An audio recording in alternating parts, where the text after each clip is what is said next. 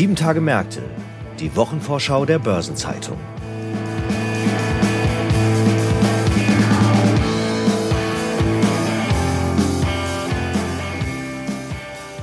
Ich begrüße Sie herzlich zu Sieben Tage Märkte der Wochenvorschau der Börsenzeitung.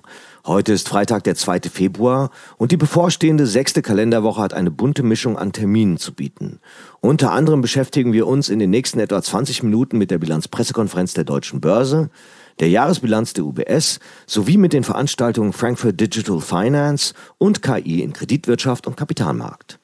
Einen besonderen Blick werfen wir jedoch auf die Zahlen von Siemens für das vergangene erste Quartal, das ist am 31. Dezember zu Ende gegangen und die Zahlen werden am 8. Februar veröffentlicht. Außerdem hat der Konzern seine Aktionäre für diesen Tag zu seiner Hauptversammlung eingeladen.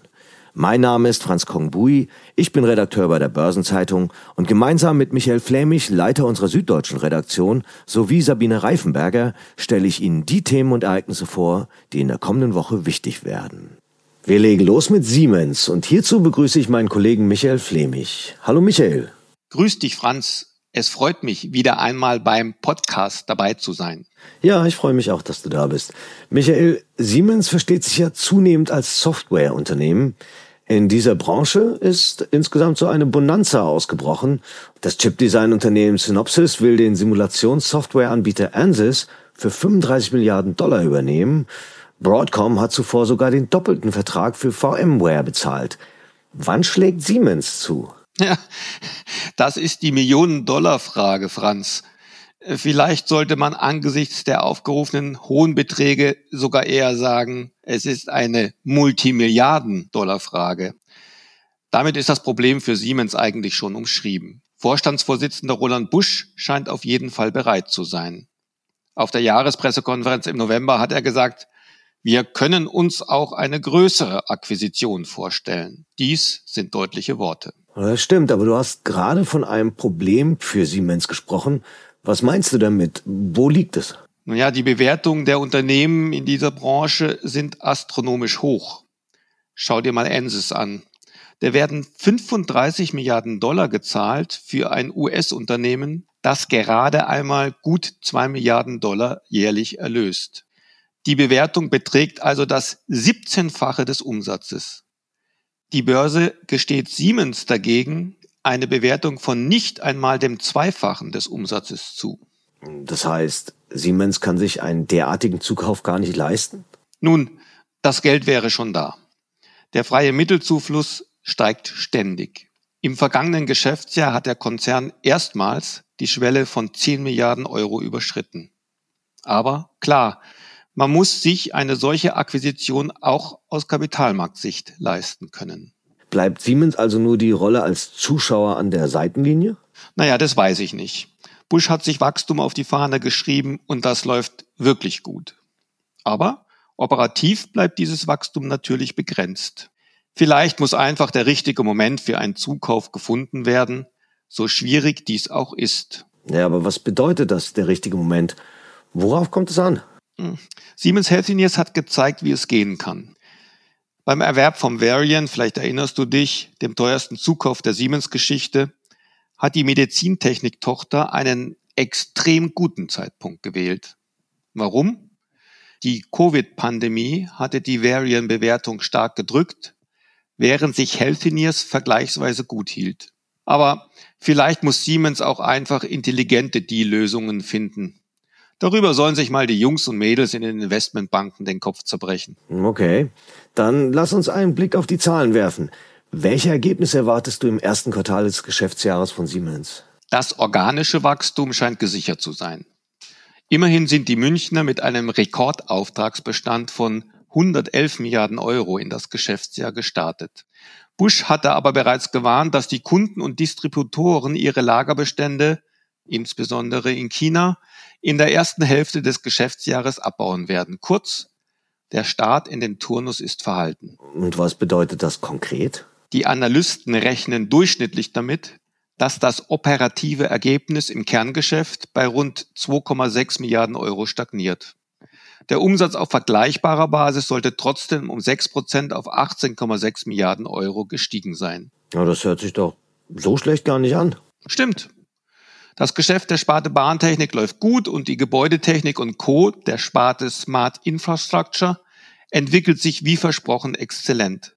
Finanzvorstand Ralf Thomas hatte schon im März vergangenen Jahres im Interview der Börsenzeitung angekündigt, wenn sich Smart Infrastructure weiter so entwickelt wie in den vergangenen zwei Jahren, dann werden wir ein weiteres Juwel polieren. Dagegen steht die Industrieautomatisierung der Sparte Digital Industries vor einem Übergangsjahr mit vorübergehend geringen Wachstumsraten, nachdem in den Vorjahren extrem starke Expansion angesagt war. Okay, dann lass uns aber auch noch mal einen Blick werfen auf eine Tochter von Siemens, die viel Aussehen erregt hat zuletzt, äh, Siemens Energy. Das Beteiligungsunternehmen präsentiert ja schon am Mittwoch sein Quartalsergebnis. Stimmt, das Aufsehen war extrem, aber im Moment ist da etwas die Luft raus. Der Energietechnikanbieter hat seine Eckzahlen schon am 24. Januar veröffentlicht und das ist auch der Grund dafür. Das Geschäft lief besser als erwartet, der Aktienkurs legte einen Sprung hin. Der Konzern allerdings warnte davor, die Ergebnisse überzubewerten.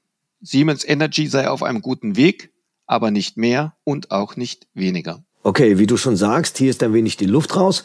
Dafür gibt es aber beim Mutterkonzern Siemens viele spannende Themen, über die es in der kommenden Woche dann Informationen geben sollte. Vielen Dank, Michael, für diesen Überblick. Vielen Dank für die Einladung zum Podcast, Franz. Darüber hinaus hat die nächste Woche noch einige weitere spannende Themen zu bieten. Und mit denen hat sich meine Kollegin Sabine Reifenberger befasst. Hallo Sabine. Hallo Franz. Sabine, am Dienstag schauen wir in die Schweiz. Da hat sich die Bankenlandschaft ja im vergangenen Jahr ganz dramatisch verändert. Nun legt die UBS die Zahlen zum vierten Quartal vor und in dem Zahlenwerk dürften sich auch die Notübernahme der Credit Suisse und ihre Folgen niederschlagen. So wird es wohl kommen. Bereits im dritten Quartal hatte die Credit Suisse-Integration ja schon durchgeschlagen mit Kosten von mehr als zwei Milliarden Dollar. Und jetzt im vierten Quartal rechnen Beobachter mit weiteren Belastungen. Das Quartalsergebnis wird voraussichtlich erneut negativ ausfallen. Da geht man jetzt von einem Minus um die 200 Millionen Dollar aus. Das ist zumindest weniger als im Vorquartal. Im dritten Quartal lag das Minus noch bei 785 Millionen Dollar.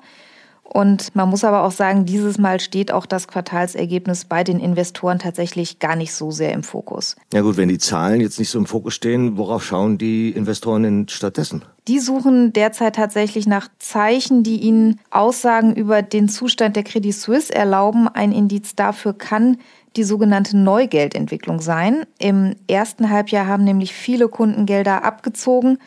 Da spricht man von insgesamt 80 Milliarden Dollar immerhin. Und diese Abflüsse, die konnten zwischen Juli und September dann gestoppt werden. Und jetzt wollen die Investoren natürlich gern wissen, ob da tatsächlich eine Trendwende eingeleitet ist. Man muss auch sagen, die UBS nimmt gerade auch ordentlich Geld in die Hand, um neue Kunden zu gewinnen. Sie hat kürzlich die größte Markenkampagne seit 2016 gestartet. Die Kampagne läuft weltweit, kostet immerhin auch einen zweistelligen Millionen-Dollar-Betrag.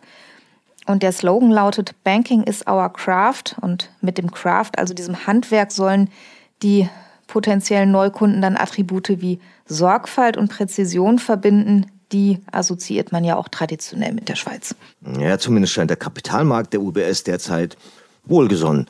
Unser Schweizer Korrespondent Dani Zulauf hat kürzlich geschrieben, die Börse habe Verbesserungen bei der UBS gewissermaßen schon vorweggenommen. Ja, so kann man den Aktienkurs auch tatsächlich interpretieren. Seit Vorlage der Q3-Zahlen im September hat die Aktie der UBS immerhin schon um rund 20 Prozent zugelegt. Zur Wochenmitte wird es dann bei der Deutschen Börse spannend. Am Mittwochabend veröffentlicht die Deutsche Börse ihre vorläufigen Zahlen für das Geschäftsjahr 2023 und am Tag drauf gibt es dann noch eine ausführliche Pressekonferenz. Wie sind denn die Erwartungen im Vorfeld, Sabine? Also die sind tatsächlich hoch. Es kursiert ja seit längerem die magische Zahl von 5 Milliarden Euro Nettoumsatz. Und jetzt wird damit gerechnet, dass die für 2023 erstmals erreicht werden dürfte. Das Ergebnis vor Zinsen, Steuern und Abschreibungen, das EBITDA, das dürfte bei 2,9 Milliarden Euro landen und sowohl beim Nettoumsatz als auch beim EBITDA wäre das im Vergleich zum Vorjahr ein Plus von ungefähr 14 bis 15 Prozent. Die positive Grundstimmung hat sich ja zuletzt auch im Aktienkurs ablesen lassen. Der hat sich ja seit Herbst deutlich erholt. Das stimmt. Anfang November gab es eine Aktie der deutschen Börse noch für weniger als 160 Euro. Mittlerweile kostet sie wieder über 180 Euro. Also die Aktionäre haben da im Moment tatsächlich keinen Grund, unzufrieden zu sein. Jetzt dürfte aber das Wachstum für Vorstandschef Theodor Weimer und seine Kollegen auch mit Blick nach vorne das dominierende Thema bleiben. Welche Hoffnungsträger gibt es da? Da hat sich die deutsche Börse schon mal zu geäußert, als sie ihre Mittelfriststrategie vorgestellt hat. Die heißt Horizon 2026. Und zum einen geht das Management davon aus, dass in den kommenden Jahren das traditionelle Geschäft weiterhin sich dynamisch entwickelt und auch wiederkehrende Einnahmen beschert. Darüber hinaus will man aber auch vom neuen Geschäftsfeld Investment Management Solutions profitieren. Das soll deutliche Impulse bringen. Erste zarte Beiträge gibt es. Zu den Management Solutions zählt auch der jüngste Zukauf Simcore und der soll im Schlussquartal 2023 einen zusätzlichen Ergebnisanteil vor außerordentlichen Lasten von immerhin schon mal 85 Millionen Euro geliefert haben. Und gibt es schon eine grobe Zielgröße, wie stark die Investment Management Solutions zulegen sollen? Also so konkret, wie viele sich das wünschen, ist das tatsächlich noch nicht ausgesprochen. Das ist definitiv eines der Themen, auf die das Publikum bei der Rede von Theodor Weimer wohl besonders achten wird. Okay, dann gibt es offenbar noch mehr Themen. Was sind denn die anderen? Da gibt es einige, auch die Prognosen für die Wachstumsaussichten bei den digitalen Vermögenswerten, die sind bislang eher allgemein gehalten. Auch da hoffen die Investoren auf konkretere Aussagen. Außerdem werden die Zuhörer darauf achten, ob Andeutungen über künftige Aktienrückkäufe fallen. Und dann gibt es da natürlich immer noch das Thema Personal. Vielleicht wird sich ja der Börsen-CEO auch über den Auswahlprozess für seine Nachfolge äußern. Und es ist wieder Eventwoche in Frankfurt. Am 7. und 8. Februar findet die Veranstaltung Frankfurt Digital Finance statt. Aktuelle Themen gibt es ja im Bereich Digital Finance mehr als genug. Ja, du sagst es und besonders heiß diskutiert wird auch da das regulatorische Umfeld, etwa mit Blick auf Fintechs, Open Banking oder den digitalen Euro. Und Repräsentanten von Regulierungs- und Aufsichtsbehörden, die werden auf der Veranstaltung auch vor Ort dabei sein, um über die Ansätze zu sprechen. Erwartet wird zum Beispiel die stellvertretende Generaldirektorin Finanzmarkt der EU-Kommission, Alexandra Jour-Schröder, das Bundesbankvorstandsmitglied Burkhard Balz wird kommen und der BaFin-Exekutivdirektor Rupert Schäfer. Und wer nimmt in den Debatten dann den Standpunkt der Kreditwirtschaft ein? Auch da sind bekannte Namen mit dabei, zum Beispiel der CEO von N26 Valentin Stalf, der Odo BHF-Chairman Philipp Odo und die Commerzbank-Vize-Vorstandschefin Bettina Orlob oder auch der CEO der Börse Stuttgart Gruppe Matthias Völgel. Am Mittwochabend gibt es dann ja noch ein ganz besonderes Highlight. Die Börsenzeitung lädt im Gesellschaftshaus im Palmgarten im Rahmen einer exklusiven Abendveranstaltung zum Austausch über den Einsatz von künstlicher Intelligenz in der Kreditwirtschaft und an den Kapitalmärkten. Ja, und zu dem Thema stellen sich tatsächlich viele Fragen gerade. Was ist noch Zukunftsmusik? Was ist bereits geschäftlicher Alltag? In welchen Bereichen können Banken oder Fonds generative KI einsetzen? Und wie muss man diese Technologie auch überwachen? Das sind alles Themen, die in Impulsvorträgen behandelt werden sollen. Zu Wort kommen da Ramin Mirza, Vice President Revenue von Aleph Alpha und das DK Bank Vorstandsmitglied Daniel Kapfer. Außerdem gibt es eine Diskussion, wie künstliche Intelligenz in verschiedenen Häusern schon heute eingesetzt wird. Darüber sprechen Augustin Danschu, er ist Direktor bei der Privatbank Haug Aufhäuser Lampe, Thomas Stadje ist Chapter Lead Data Scientist der Commerzbank und Mastercard Deutschland Geschäftsführer Peter Rogostiek. Na, kann man bestimmt viele neue Impulse mitnehmen. Und mit den frischen Eindrücken geht es dann am Donnerstag in den zweiten Tag von Frankfurt Digital Finance. Was ist da das Hauptthema? Der zweite Veranstaltungstag, der steht voll im Zeichen der Fintechs. Es geht um deren Stellung im Bankensystem zwischen Kollaboration, Kooperation, Konsolidierung und ja, wer dahin möchte zu Frankfurt Digital Finance oder zur Abendveranstaltung, der findet die Details dann in den Shownotes zu dieser Folge. Und nun zu dem, was in der kommenden Woche noch so ansteht. Am Montag hält die Deutsche Börse in Eschborn ihren Neujahrsempfang ab. Am Dienstag wird der Investorenprozess zur VW-Diesel-Affäre in Braunschweig fortgesetzt. Für Mittwoch wird der Zinsentscheid der polnischen Zentralbank erwartet. Zudem finden zwei Jahres- bzw. Jahresauftaktpressekonferenzen statt. Zum einen in Frankfurt von der KfW zu den Förderzahlen 2023 mit einem Ausblick auf 2024. Zum anderen in Stuttgart von der Chemie- und Pharmaindustrie Baden-Württemberg. Außerdem veröffentlicht Societe Generale ihren Marktausblick für das Jahr 2024 in einem Pressegespräch in Frankfurt. Und zum Wochenabschluss findet an der Börse Singapur wegen des chinesischen Neujahrsfestes nur ein verkürzter Handel statt, während die Börse in Südkorea sowie auch die Börse Shanghai und die Shenzhen-Börse auf dem chinesischen Festland aus dem gleichen Grund komplett geschlossen sind. Derweil wird am Bundesgerichtshof BGH in Karlsruhe ein Urteil zur Zulässigkeit von baulichen Veränderungen des Gemeinschaftseigentums zur Barrierereduzierung erwartet und am BGH wird auch über die Gültigkeit von gefassten Beschlüssen einer Bürgergemeinschaft während der Covid-Pandemie verhandelt. Unterdessen legt die Ratingagentur Fitch die Einstufungen für Finnland, Mosambik und Serbien vor, während Standard Poor's über die Ratingergebnisse von Dänemark, Georgien und der Schweiz informiert. Weitere anstehende Termine aus Unternehmen, aus Politik und Wirtschaft sowie Updates zu wichtigen Konjunkturindikatoren finden Sie in der Übersicht heute im Finanzmarktkalender der Börsenzeitung oder online unter börsen-zeitung.de/slash Finanzmarktkalender. Und dann werden in den nächsten Tagen auch ein paar runde Geburtstage zelebriert. 50 Jahre alt werden der Aux Money CEO Philipp Kriependorf und BMW Finanzvorstand Walter Mertel. Ihren 60. Geburtstag begehen Sami Adlia, Präsident der Robotiksparte von ABB, EU-Binnenmarktkommissarin Elzbieta Bienkowska, BMW-Vorstandschef Oliver Zipse, Simrise-Vorstand Jean-Yves Parisot und Peter Schirmbeck, Vorstandsvorsitzender der DZ Privatbank. 65 Jahre alt werden Gisbert Rühl, ehemals Vorstandschef von Klöckner Co., VDMA-Chefvolkswirt Ralf Wichers und Thomas Ebeling, vormals Vorstandsvorsitzender von Pro7 Sat1. Ihren 70. Geburtstag feiern Reinhard Zirpel, Präsident des Verbandes der internationalen Kraftfahrzeughersteller VDIK, der Vorsitzende der CaixaBank José Ignacio Gorrigolsari und der ehemalige Vorstandschef von Osram Wolfgang Dien. Dieter Bohlen lassen wir an dieser Stelle mal fast unerwähnt und 75 Jahre alt werden der ehemalige Ministerpräsident von Rheinland-Pfalz, Kurt Beck, sowie Tadashi Yanai, Gründer von Fast Retailing Uniqlo. Aktuelle Geburtstage und Personalien finden Sie immer auch auf der Personenseite der Börsenzeitung. Daneben gibt es in der kommenden Woche auch noch ein paar Gedenktage, so zum Beispiel den Weltkrebstag, den Internationalen Tag gegen weibliche Genitalverstümmelung sowie den Safer Internet Day, der zum 20. Mal stattfindet und hierzulande in diesem Jahr unter dem Motto Let's Talk About Porno, Pornografie im Netz steht. Und ein Blick in die Chroniken offenbart, dass vor Jahresfrist die Schweizer Großbank Credit Suisse für 2022 einen Verlust von 7,3 Milliarden Schweizer Franken auswies. Im Schlussquartal hatten Anleger 120 Milliarden Schweizer Franken abgezogen. Infolge der Nachricht brach der Aktienkurs 15 Prozent ein. Das war damals der Anfang vom Ende des traditionsreichen Geldhauses.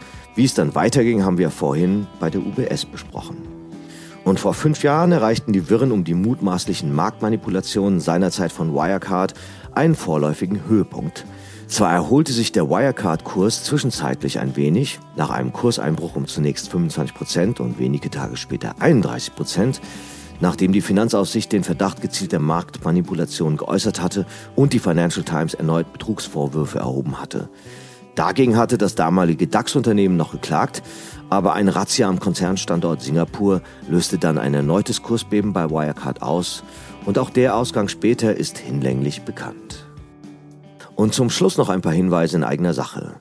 In der Sonnterabendausgabe der Börsenzeitung finden Sie wie stets die Spezialthemaseite Recht und Kapitalmarkt.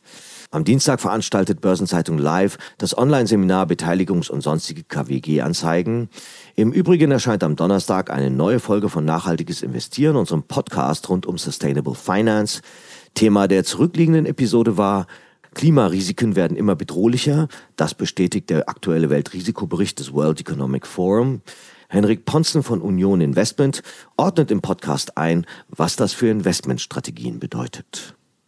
Und damit sind wir am Ende dieser Episode angelangt. Redaktionsschluss für diese Ausgabe war Donnerstag, 1. Februar, 17 Uhr.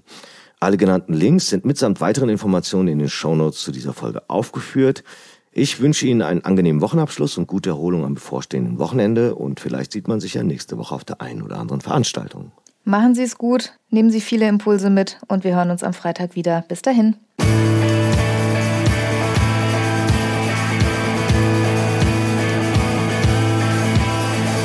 Das war Sieben Tage Märkte, die Wochenvorschau der Börsenzeitung.